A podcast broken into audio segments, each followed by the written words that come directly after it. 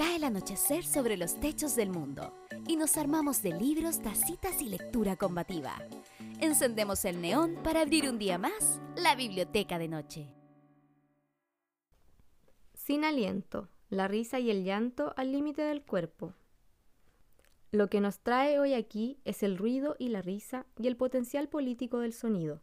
Pero recordemos de buen principio que no todo el mundo puede oír y que nuestro vínculo con el mundo puede darse por medio de un amplio abanico de sentidos, incluidos el gusto, el olfato y el tacto. Lo que nos trae hoy aquí es un encuentro, un encuentro que lleva un tiempo sucediéndose, una forma de traspasar idiomas y de superar la frontera del Estado-nación, pero en la dirección justamente contraria a la de una invasión imperialista. No hace falta que les diga que vivimos en unos tiempos de gran miedo y desorientación, pero tal vez lo que podamos recordar en este día y en este lugar son precisamente los potenciales que nos alientan, la esperanza que aún nos invade de manera irracional en una época de desesperación, por mucho que ésta sea, con toda evidencia, una época de auge del autoritarismo, es también una época en la que el rechazo al autoritarismo es cada vez más claro, más inteligente, más fuerte. Encuentros como el de hoy exploran el potencial del ruido, del humor, de la risa, esos estallidos hacia la esfera pública que hasta cierto punto ejercen el poder de perturbar su funcionamiento. Los sonidos que emitimos resultan cruciales a la hora de establecer la presencia de quienes no acostumbran a ser escuchados, y no son precisamente los sonidos de la democracia parlamentaria. Pese a que la democracia parlamentaria constituye sin duda un valor, un conjunto de instituciones por las que merece la pena luchar.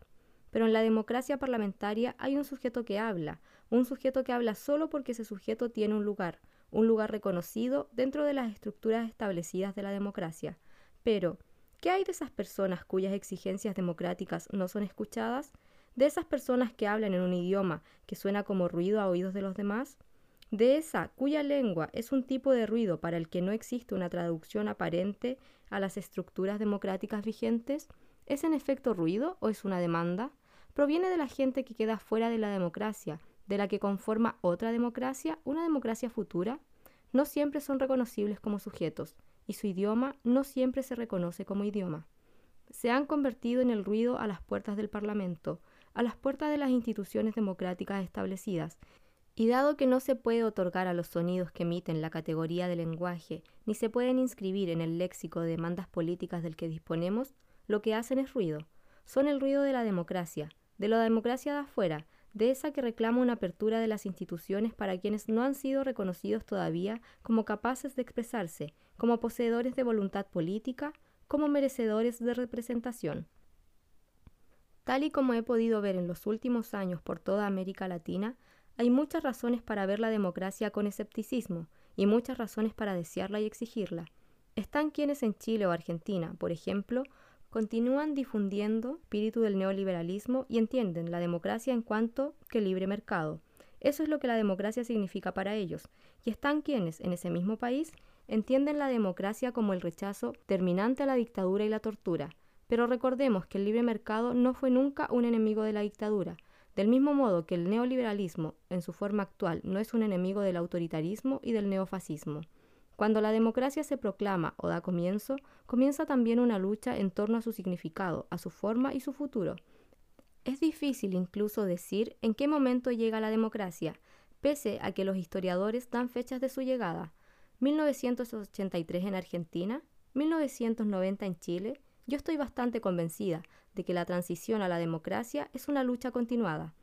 Las democracias no llegan de pronto cuando un líder proclama su llegada pues la proclamación no da paso a la realidad a la que nombra. No, la proclamación de la democracia es la manifestación de una aspiración, una esperanza en el proceso de materializarse, y puede ser que haya distintas esperanzas depositadas en ese nombre democracia, y que la democracia misma sea un espacio de pugna y conflicto. Tal vez parezca redundante decir que la mayoría de las democracias contemporáneas están sumidas en una lucha por hacerla en realidad, pero si entendemos la democracia como una aspiración plagada de conflictos, un ideal cuestionado desde numerosos frentes, una forma de pensar en y de luchar por un futuro que se imagina de muy diversas formas, entonces democracia es el nombre de un conflicto de final abierto que no equivale a su forma parlamentaria. Formas de resistencia a la violencia de hoy. Sin miedo, Judith Butler. La Biblioteca de Noche es producida por Bibliotank